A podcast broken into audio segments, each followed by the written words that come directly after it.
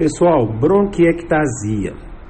Bronquiectasia, na verdade, não é uma doença. Ela é uma complicação de várias doenças, aonde o mecanismo fisiopatológico da bronquiectasia é uma destruição das vias aéreas. Essa destruição é pelos neutrófilos.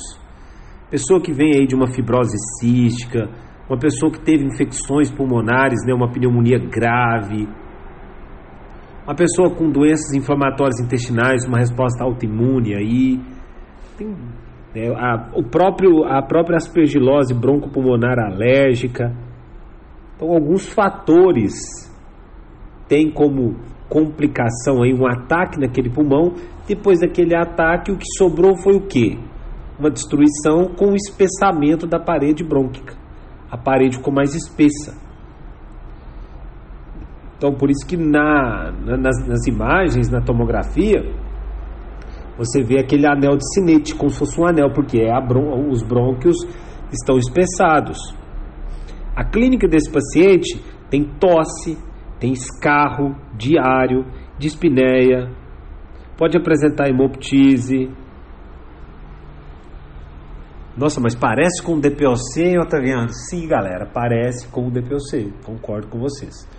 A diferença é que aqui esse paciente tem, não tem uma história de uso de tabaco longa data, ou que trabalhou numa carvoeira, negócio de exposição à, à fumaça, ou que é uma senhorinha ou um senhorzinho que mexeu com fogão a lenha a vida toda.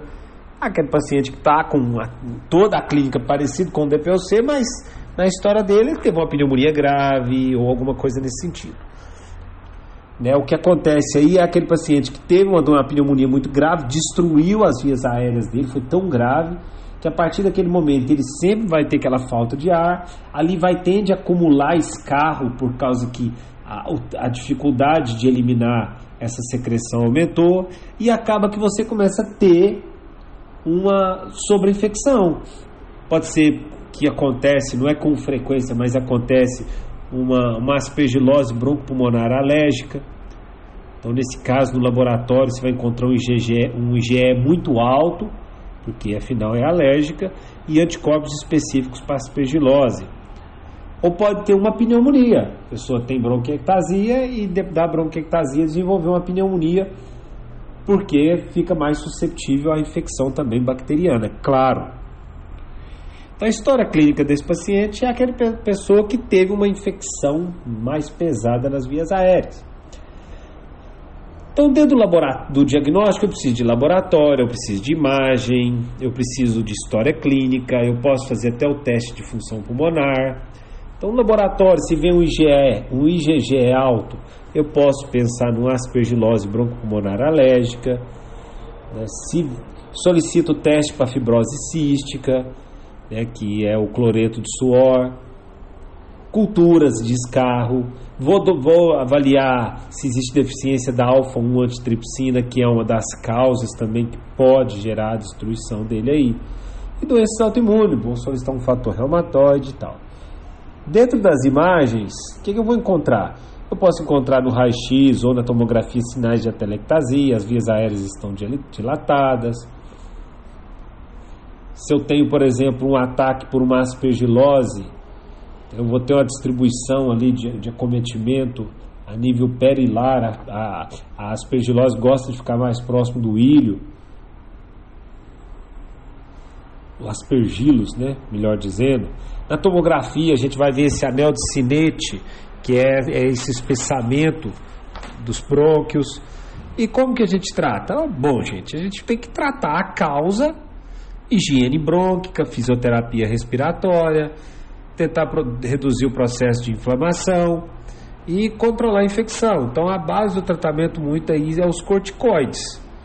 É os corticoides. Se você tem uma sobreinfecção por aspergilos, né, um antifúngico, itraconazol, é o mais indicado.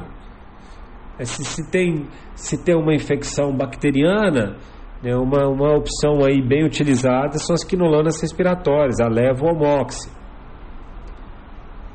Vai fazer um tratamento aí para ajudar a, a, a, quebrar um pouco esse muco, acetilcistenina, acetilcisteína, que é um mucolítico. uma nebulização, uma nebulização com solução hipertônica. Né? E, o, e a base do tratamento para a bronquiectasia é corticoide, galera. Corticoide. Beleza? E, e você tem algumas opções cirúrgicas, né? Você pode fazer uma ressecção do pulmão bronquiectásico. Você tira aquela parte que aí corta o problema. Vai ter uma limitação na respiração? Sim, mas você corta aquele, aquela região que está sempre fácil desenvolver um, um, um aspergilo ou uma pneumonia. Beleza? Então é isso. É o que a gente tinha para dizer da bronquiectasia.